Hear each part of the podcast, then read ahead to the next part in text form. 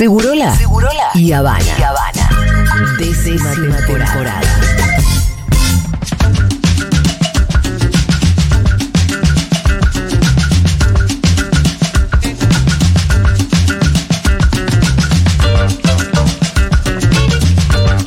Bienvenido Fede Vázquez.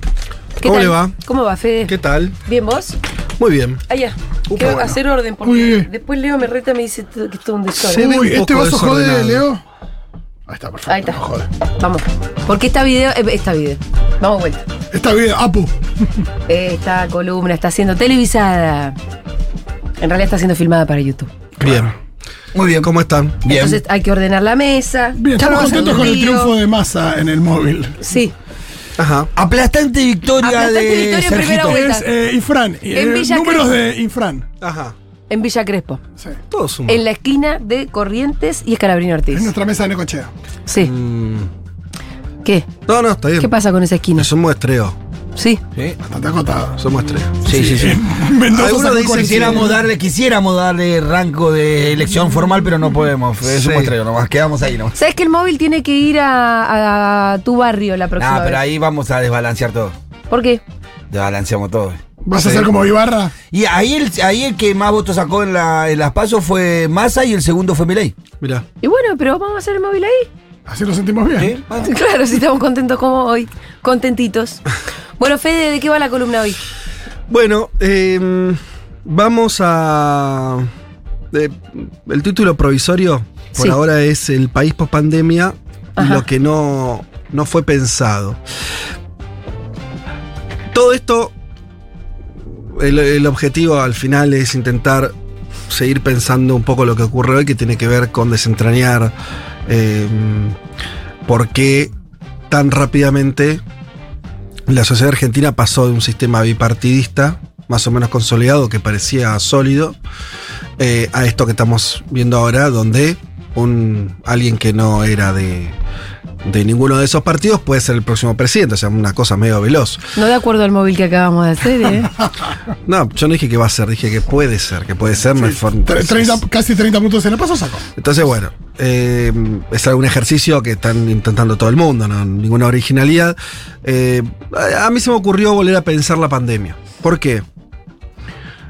Porque creo que la pandemia, justamente por características que no hace falta explicar, traumáticas, eh, no se pensó mucho todavía.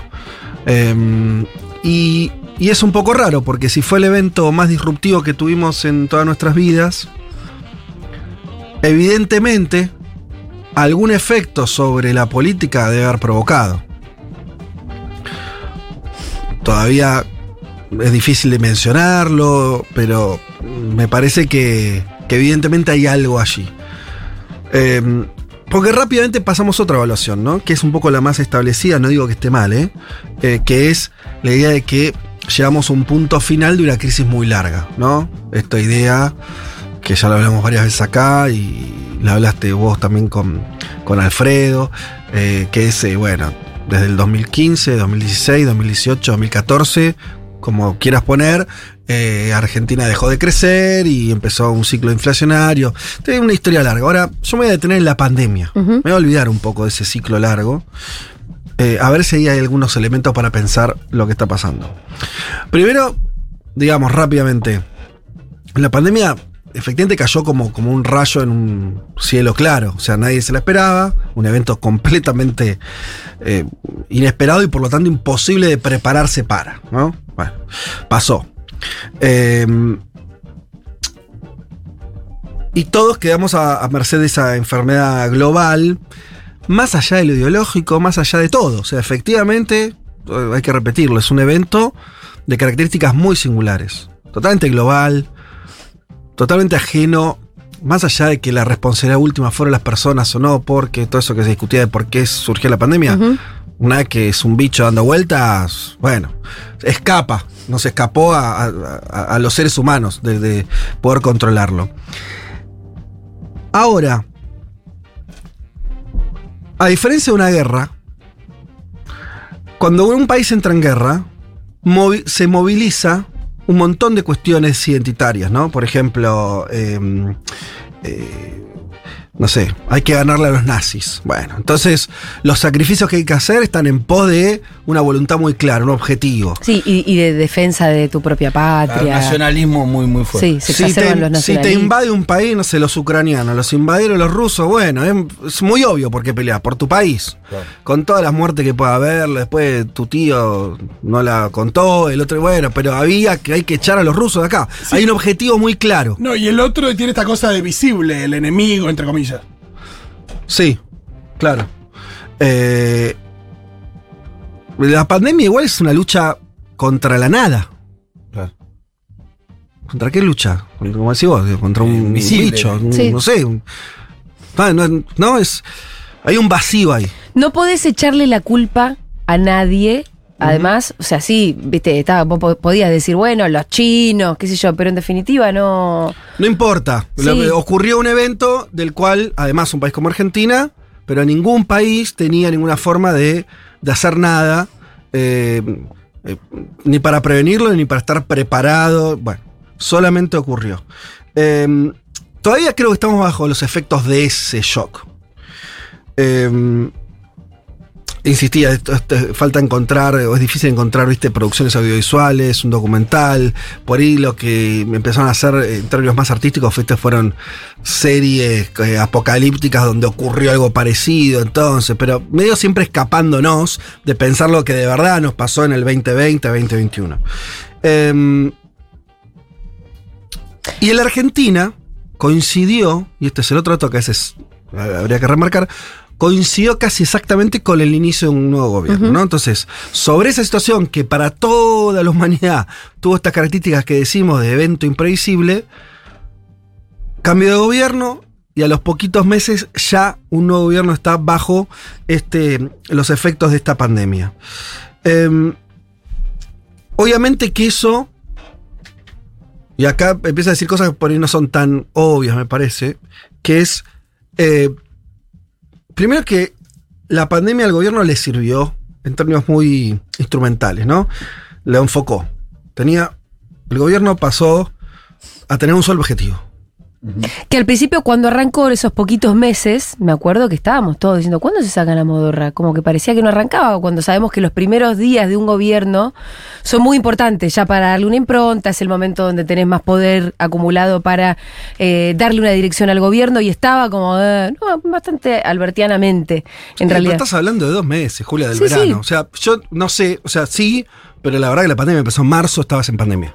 Sí, pero me acuerdo, eh, lo que me acuerdo perfectamente también es que cuando arranca la pandemia, la sensación y comentario dicho en voz alta también que hubo fue esto que vos estás diciendo. Al gobierno como que le, dio un sentido de repente. El gobierno claramente empezó a tener- tuvo, se armó ahí una, una situación eh, de, de gestión de lo obvio y al mismo tiempo con algo tan fuerte y un evento tan global eh, que produjo algo que, a un gobierno siempre le viene bien, que es el encolumnamiento del sistema político, que es el apoyo de la sociedad, aquellos niveles de, aprobación altísimos de, Alberto y demás. Eh, fíjate vos que lo que discutió durante todo el proceso de la pandemia, ¿con quién discutió el gobierno? Discutió con Bullrich, que empezó a hacer sus marchas anti-cuarentena, y con Larreta, que empezó a hacerle el contrapeso a la ciudad en términos de... La eh, apertura cuándo- de los comercios y las escuelas. cuándo hay que abrir las escuelas, cuándo. Bien. O sea, durante la pandemia el sistema discutió adentro del sistema. Sí. El problema es que en la post-pandemia, una de las primeras cosas que hizo la gente fue votar y empezó a decirle al sistema que no lo quería más. ¿no? Sí. Ahí pasó algo. Ahí se rompió algo. Eh, ahora, ¿qué exactamente? Porque decíamos al gobierno, la pandemia le dio una agenda clara, ¿no? Tenía que, en primer lugar, intentar que la gente no se muera, que los sistemas sanitarios no se quiebre, y cuando se supo que íbamos a tener vacunas, conseguir las vacunas. Además de millones de cosas más, pero sostener el trabajo, los sueldos de la gente y demás. Y eso lo, hizo. Eso lo hizo.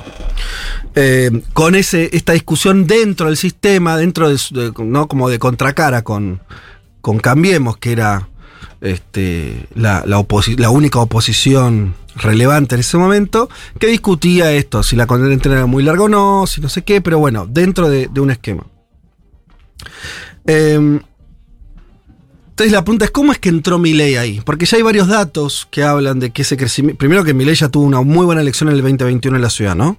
Por lo tanto, hubo algo durante la pandemia que fue germinándose en términos sociales, que se expresó por primera vez en el 2021 con ese voto, ¿Qué fue? cuánto- ¿Qué porcentaje? ¿16? algo así, En el en la ciudad de 17, Buenos Aires. 17. Eh, 14 sacó en la comuna. Sí, 17. 17 creo. 17, porque siempre son 3 puntos más que la comuna. ¿no? Una hipótesis posible, que es la que traigo acá, es que ese voto de la gente, o ese, eh, esa rotura con la política, no ocurrió durante el 2020, o sea, durante exactamente lo peor de la pandemia, sino que se produjo en la salida de la pandemia. ¿Por qué? Recordemos las elecciones octubre del 2021, ¿no? Ya era una estación casi post-pandémica. Ya estábamos, todo ese 2021 empezó complicado. Acuérdense ustedes, volvieron a cerrarse las escuelas allá por marzo, abril, pero ya empezó el proceso de vacunación. Para octubre hay una muy buena cantidad de la población vacunada, habían bajado drásticamente las muertes, ya estábamos en otro escenario, una apertura ya muy acelerada de la vida. En el momento que sean las elecciones. Eh, el tema es que trato, tratamos, intentamos de hacer el ejercicio de ponernos en alguien que estos famosos enojados, este electorado de Miley, eh, evidentemente no se expresó masivamente, por ejemplo, en romper la cuarentena como proponía Ulrich, porque esas marchas nunca fueron masivas. No. La gente respetó lo que el Estado le dijo que tenía que hacer. Ser Estado de las, mm, local o nacional. La gente se vacunó. No es que la gente salió, como sí pasó en otros lugares, anti-vacunas. Todos que hicieron sus vacunas. De hecho, la, crítica al gobierno si se habían vacunado algunos de forma VIP y no sé qué, pero la, pero la gente se vacunó masivamente. O sea que no, no hubo un rechazo ahí, ni a lo público, ni a lo estatal, ni siquiera en sus aspectos más opresivos, que es quédate en tu casa. Em, lo que sí me parece que, que tranquilamente puede haber sentido alguien joven, digo esto porque hay una encuesta, o más de una, que muestra muy, eh, de forma muy impresionante que Milei tiene 50 puntos en la franja de 16-25, ¿no? O sea, claramente es un voto joven, claramente. Sí. O sea, más, más que. que- y, baja mucho en las, en las, eh, a partir de los 30 años, 35, 40, 50. La salida de la pandemia un problema grave, ¿no? Porque esa salida, ¿de dónde fue? Esto me va a parar en un lugar, no voy a pensar en términos de las capacidades estatales o no, o si el gobierno podía o no. Pensemos en la gente. Salimos de la pandemia, y a esos jóvenes no se le dio nada. O sea, no hubo ningún tipo de, de premiación o de, Contención. de contención de decir, che, vos te bancaste este garronazo cuando tuviste 17, 18, 20 años. Acabamos de salir de la pandemia y acá el Estado se le ocurrió, diseñó, pensó para vos esto, Alguna esta nueva cosa. vida. Mm. Nada. Vos tenés. La gente salió, Sí. perdón, de su casa a lo mismo laburo de mierda, pagado como el orto. Entonces. la Y además me quiero acordar de algo que vos mismo decías durante la pandemia, como pasaron algunas cosas, ¿no? Como que las decisiones, eh, que, el Estado había cobrado un protagonismo, porque de verdad era el Estado el que decía vos podés salir, vos no podés salir, y todo el mundo le hizo caso.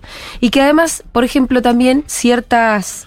eh, ciertos laburos de mierda, como acabas de decir, eran considerados esenciales, como, no sé, decirte el repositor del supermercado. Entonces son esos laburos que son muy mal pagos, poco reconocidos y demás, de pronto eran los esenciales, eran los que tenían que estar sí o sí. ¿Y esto cómo se va después? ¿Va a trastocar de alguna manera la realidad posterior? Me acuerdo que lo charlamos durante la pandemia, vos lo trajiste de, de, bueno, ¿qué, qué vamos a tener que hacer como sociedad después con esos laburos? ¿Cómo se Bueno, Sí. no se hizo nada. Vayamos rápido. No se hizo nada. ¿Está? Entonces, esos jóvenes salieron de la pandemia y se encontraron con una sociedad que no les ofrecía nada. Y de hecho, con muchas cuestiones em- empeoradas. Te pongo otro ejemplo dramático. Y más individualistas. Te pongo otro ejemplo dramático, sí. Eh, durante la pandemia, el gobierno nacional, Alberto, congeló los alquileres. Ujú. Obviamente que en un momento lo tenías que descongelar.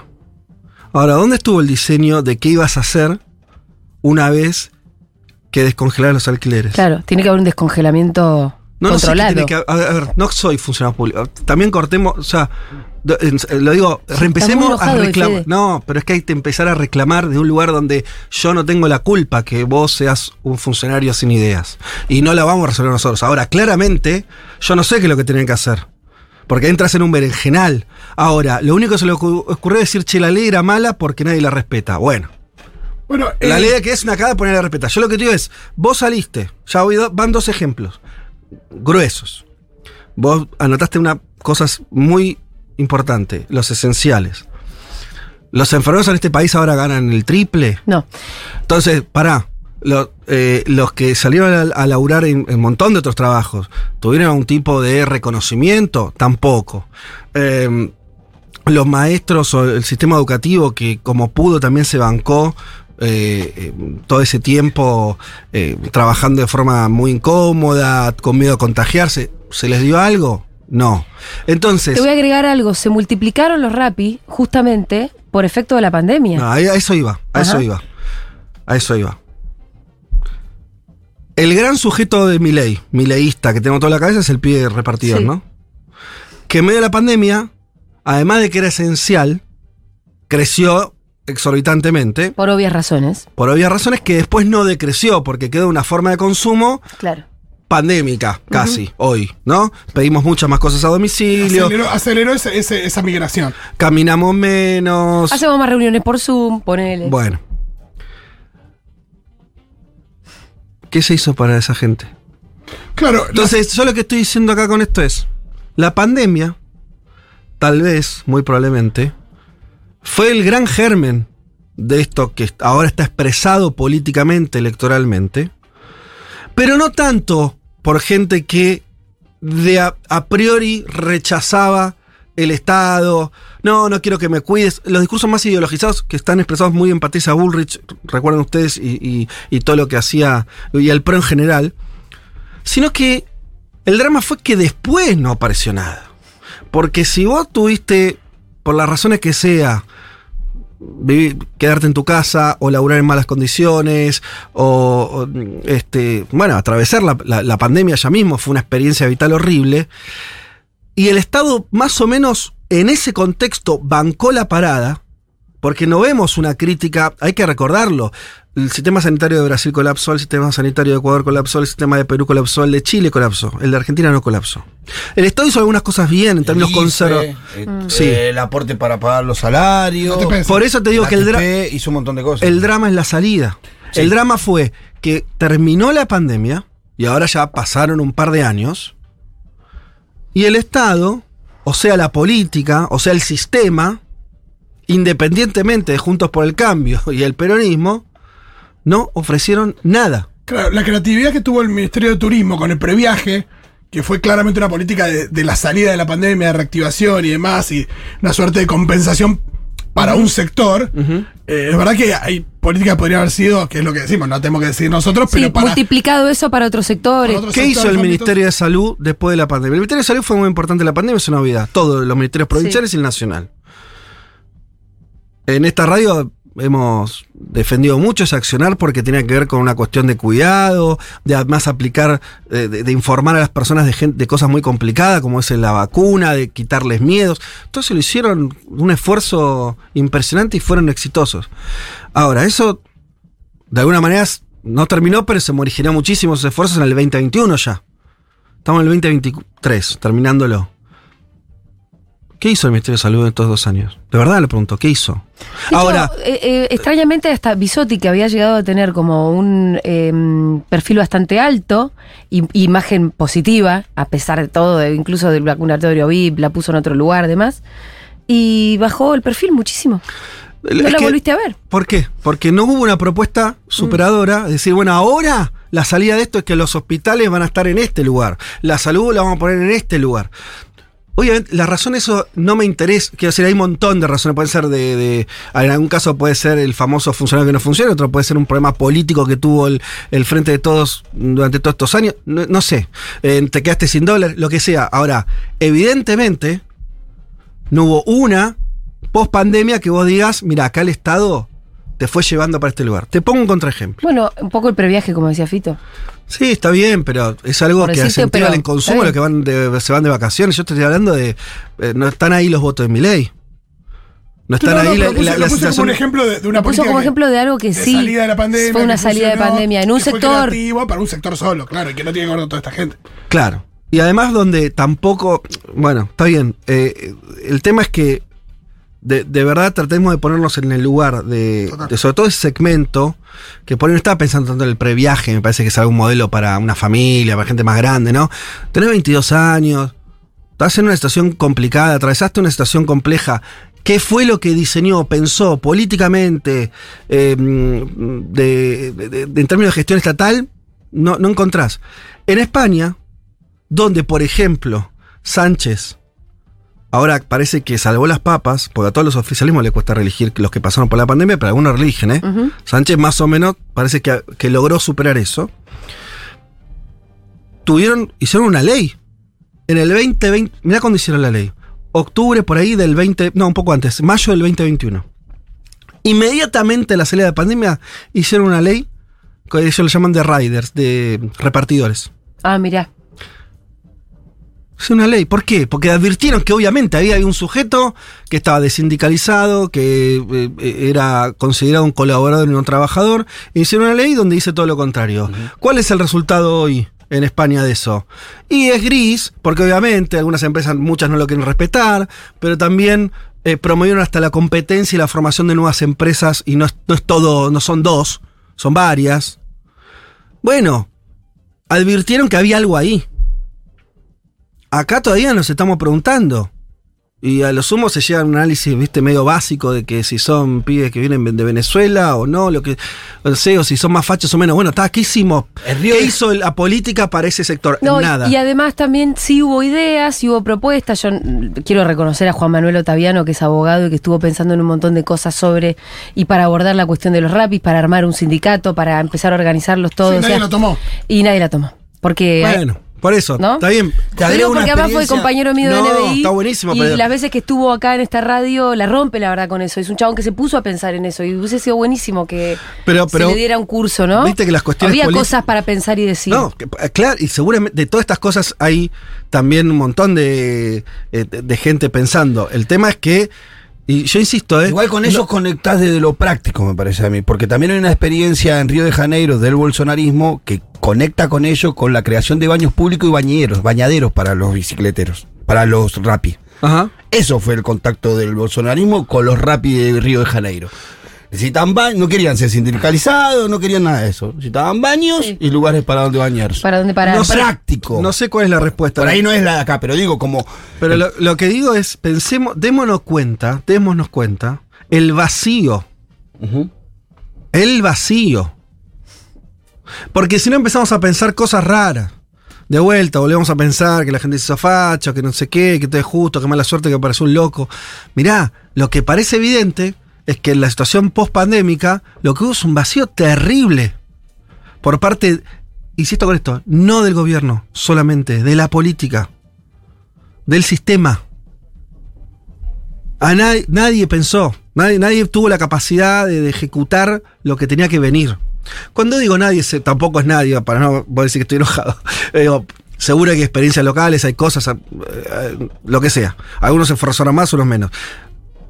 Como todo, como sistema político, evidentemente te nombré tres cosas muy gruesas y no, había- no hubo una idea. De hecho, hoy estás en un proceso de elecciones y no hay ideas tampoco muy interesantes sobre eso. Entonces, es algo ahí, me parece que empieza a explicar un poco más por qué se cortó el hilo con el sistema ahora, o en la pandemia, o en la pospandemia, los últimos dos, tres años y no antes. Inflación tenemos hace 10 años.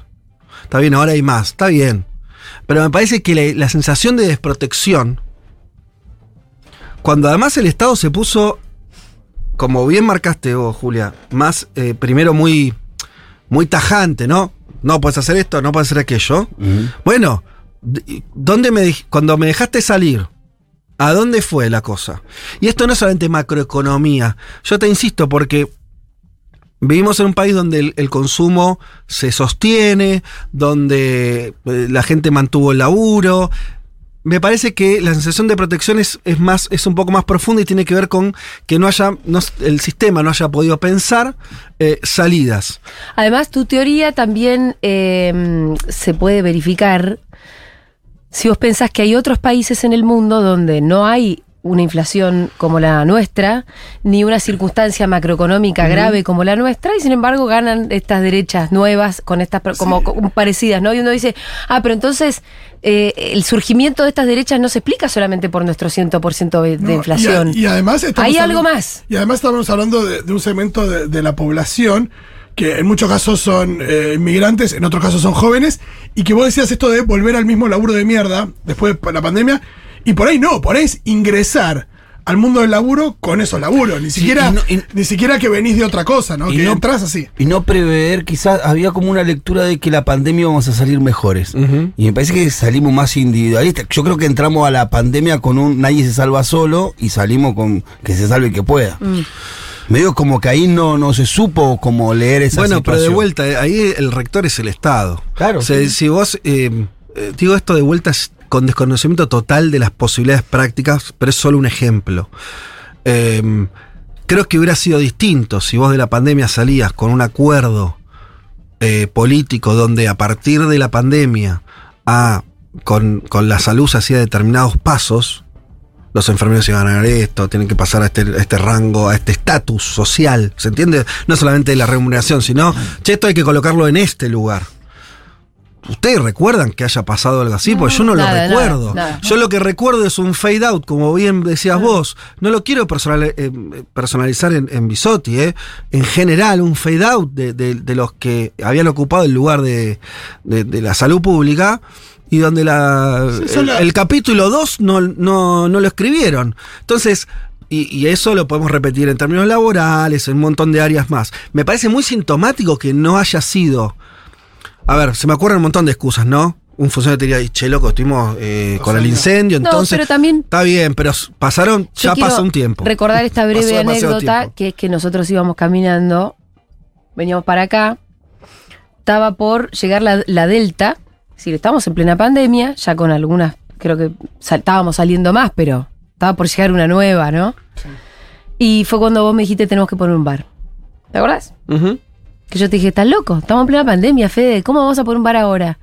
Y vos me dijiste justamente porque tenemos que salir por algún lugar. Y eso que en una escala muy pequeña Sí, sí. es lo que no pasó Algo eh, así, a escala, total. ¿no? Sí, por supuesto. Digo, ver, un seamos elogio- humildes, ¿no? No, pero, te, estoy, te estoy haciendo un reconocimiento a vos y un elogio de que se trataba un poco de eso. Sí, es decir, ¿por dónde vamos a salir? probablemente si yo. Incluso antes tenías que pensarlo. Y no, y no fue. Porque vos te anticipaste además. Porque en algún momento la pandemia iba a terminar y ya teníamos que tener algo, algo armado para eso. Obviamente que, que manejar un estado es mucho más difícil, ¿no? Sí, obvio. Y, y tomar, hacer política pública. Se trata de la creatividad lo que estoy elogiando. Sí, de- y, y- por eso, ahí no sé si, eso, fue un problema de creatividad, si es un problema político. Porque muchos podrían decir, bueno, la verdad es que son gobiernos rotos ya, y es cierto. Con una oposición que se encargaba también de hacer Sí. todo difícil todo el tiempo, ¿no? Pero yo te digo, ustedes son gente muy informada.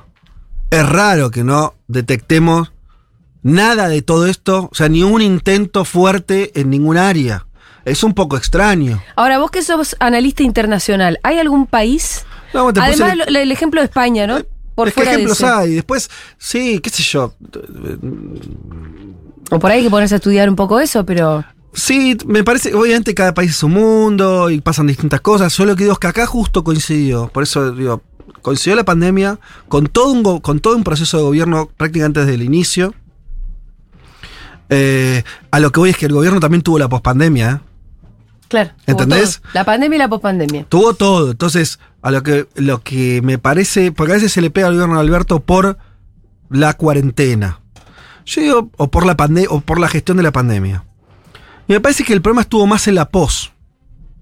En todo ese largo proceso pospandémico, donde tuvo que pensar esa salida. Yo insisto, levantó un día para el otro la indexación de alquileres, no, no vio que había un sujeto evidente que mm, iba todos los días a todas nuestras casas a traernos comida o cosas y que algo tenías que inventar ahí, algo tenés que inventar ahí, estás obligado, estás obligado aunque sea a hacer algo que fracase, pero no podés no hacer nada, porque en el no hacer nada, el vacío fue llenado, y esa es la, la noticia del final. El final de la película es que ese vacío fue llenado por Milei.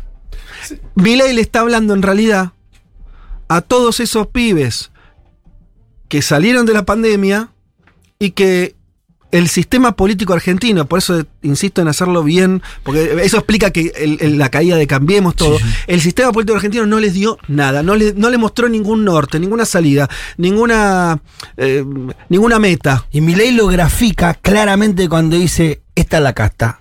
Ellos viven bien, vos vivís mal. No les importás. Claro, Ahí están las pruebas. Total. Porque ahí esa es la graficación, o sea, la síntesis de esto que vos Sí, decís. pero me parece que está bueno buscar el eh, intentar, por ahí, por ahí esto que estoy diciendo está equivocado y es otra, pero, pero respuestas va a haber, eh, porque mm, al mismo tiempo eso que vos decís, que es la síntesis, en realidad eso podría ser dicho en cualquier momento. Quiero decir, la verdad que en Sí, cualquier sí, momento de la eh, argentina, y sí, hay uno que vive mal, bien, y otro mucho que vive mal. Sí, sí, sí. Ahora, ¿por qué eso impactó ahora? Bueno, Eh. de vuelta volvemos a lo que te trato de, de- de plantear acá, eh, que es, es bastante evidente que, que esa salida eh, fue, la hizo el mercado, digamos, ¿me entendés? O sea, se salió como estábamos. De hecho, fue muy de mercado la salida. No la pandemia. La pandemia la gestionamos como si fuera un, como dice Milei, ¿no? Un socialismo. Exagerándolo. Estado de bienestar, cuidando, yo qué sé. ¿Y la pospandemia? Sí, hubo una situación también en la salida. Estoy De acuerdo con el fondo. Estoy pensando en eh, algunos meses antes de la elección del 2021, cuando eh, ya se, se notaba un malestar cada vez más generalizado de la gente respecto de ciertas restricciones eh, y que parecía que, que un poco el librito y el discurso del gobierno era el mismo que en la primera cuarentena estricta del marzo del 2020 y que parecía y en el mundo se veía más flexibilidad y acá no y me parece que también eh, ahí se empezó a generar un malestar donde el que terminó imponiéndose también es el mercado, pues se, se terminó abriendo todo. Apareció la foto también de, de Olivos, de la fiesta de Fabiola. Y, mm, y sí, me parece que se pega muy bien eso también, que yo creo que ya había un malestar. eh, y la imagen de Alberto ya se venía cayendo. Ojo, también con el machaque de Bullrich, de, de un montón de medios. Seguro. Pero, y, y después tuvo esa salida donde el Estado parece como si se hubiera corrido y dejó que el mercado entrara de lleno. ¿no? Eh, sí. Bueno, eso, qué sé yo. Eh, me parece que ahí hay, hay temas. Y además son temas que, que siguen sin resolverse. Eh, Sí, que no está en la agenda hoy de la campaña. no están en la agenda hoy de la campaña. eh, no. Y me parece que, que a la hora de pensar en que la política recupere ese lazo, tiene que dar algunas respuestas a estas cuestiones, no a otras. O sea, Ingeniosas. y más ingeniosas. Creo que tienen que conectar Sí. desde otro lugar. Acá nos cuentan desde España eh, que peque- pequeños ejemplos, ¿no? Sí. Pero como para solamente para saber que algunas cosas se podían hacer. Y alguien nos recuerda que Axel Kisilov también hizo lo de pagar los viajes de egresados de los pibes. es cierto. En España, post pandemia, se lanzó el bono cultural joven, 200 euros para que los de entre 18 y 25 gasten en lo que quieran. Museos, cines, gaming, recitales, etcétera. Alquileres con tope de aumento del 2% hasta el 2024 inclusive. Bueno, transporte público al 50% en ciudades más trenes suburbanos gratis. Yo, yo no me meto con las cosas en particular, por eso los escenarios nacionales son muy distintos. Yo te hablaba que en España, de hecho, no importa el detalle de la ley de los riders. Que seguramente también está vinculado a lo que es España, que es un país más desarrollado que el nuestro, Sí. con otra. Sin otra- deuda con el FMI, con guita, con un montón de cosas, porque en definitiva también necesitas eso para llevar adelante. Pero el punto es el gesto político. Claro. O sea, hicieron una ley, o sea, algo pensaron y Sí. trataron de representar una demanda que había ahí. Después animar mejor lo que sea. Acá no. Acá, de hecho, la discusión terminó demasiado rápido, ¿no? Que es, bueno, nosotros, no sé, los sindicatos no vamos a aceptar que se pierdan derechos, entonces no sé qué, y este, las plataformas dijeron, nosotros no consideramos que sean laburantes, listo. Yo creo que hay dos sectores que crecieron mucho en, en- en- en- en la Argentina durante la pandemia. Uno son los rap y los, los delivery y otros son los recicladores urbanos. Ajá. Y hay unos que sí tuvieron una contención de determinados sectores y hay otros que no. Y ahí está la respuesta. El reciclador, la UTEP, ahí está Patria Grande, los de Sí. Graboy, hay 25.000 organizaciones Sí. que están alrededor de ellos tratando de sostenerlo, contenerlo, guiarlo y estas cuestiones. Mientras otros no están y los resultados también están ahí. Eh, cuando el, el repartidor de Rappi dice, eh, a mí que no me jodan, hay unos videos ahí donde creo que no sé si fue Bullrich o Milei mismo, no me acuerdo que hizo una reunión con un- uno de ellos. Obviamente hay gente que ya los votaba, ¿no? Estamos hablando de casi militantes. Eh, pero el flaco decía, no, a mí que no, no me jodan. Eh, no quiero, no quiero que el Estado se meta. Ujú, Es que el Estado ya no se metió. Claro. ¿Me entendés? Ahora Ese no. pibe reacciona sobre lo que Sí. ya no le dio el Estado. O sea, el Estado ya no se metió. Entonces, claro, dos, tres años después dice anda a cagar. Ahora, ese flaco estuvo esperando. Si por ahí en el 2021 vos dabas alguna respuesta política Total, total. inicial, mala, regular. Lo que pasa es que las respuestas también tienen que ver con la oportunidad en que las das. Sí, y aparte el modelo. hay algo que es el tiempo, y ¿no? a- aparte el modelo Rappi te hace sentir que vos no depende de nada. Porque ese es cuando empezó a trabajar, seguro lo único que hizo, agarró la bicicleta, se anotó y salió a laburar. No le pidieron nada, no le explicó nada a nadie, agarró y se puso a trabajar sin intermediación de nadie. Por eso, claro, va- lógicamente la gente va a tratar de hacer. De, de- de Ya hacer lo resolví sola y fui solo, ya está. Exacto. Si yo, y yo solo agarré la bicicleta, me anoté, Sí, salí por y ejemplo, solo. Hay cosas, solo, donde- solo. hay cosas del otro día, eh, charlaba con alguien de, de Uber, que vos, para, vos tenés que tener una calificación muy alta para acceder a ciertos beneficios de Uber, por ejemplo, la línea de atención, te atienden más si vos tenés la calificación alta. Y eso es algo que el Estado podría decir, che, mira, si vos sos un laburante de Uber, eh, tiene que haber una línea de Uber donde vos te podés consultar sin que tengas que tener una calificación muy alta. Digo, esa- y por eso cosas que le resuelven, que conociendo la dinámica de, de esa profesión y demás, y la necesidad que tienen esos tipos, eh, podés de alguna manera darles una mano para que tengan algunos, eh, ni siquiera son derechos, son algunas cuestiones eh, eh, que, con las que puedan contar de, re- respecto del- de la respuesta de la empresa. Por eso es algo tan, sencillo- tan sencillo como eso, pero Estado interviniendo. Seguramente es muy complejo. Yo insisto en no, no ponernos en un lugar como, che, ¿cómo hicieron esto? No sé lo que tienen que hacer. Ahora, es muy impresionante que de ninguno de estos problemas haya habido una respuesta política. Insisto yo, por parte del gobierno nacional, que es el que tiene más responsabilidades, pero de parte de la política. Y me parece que puede ser un principio de explicación o, un agregado, una capite más, una, este, una argumentación más que explique por qué es tan fuerte esa emergencia de una candidatura como la de Milei, que básicamente dice, viste que no te dieron nada, porque no sirve para nada. Muchas gracias, Fede Vázquez.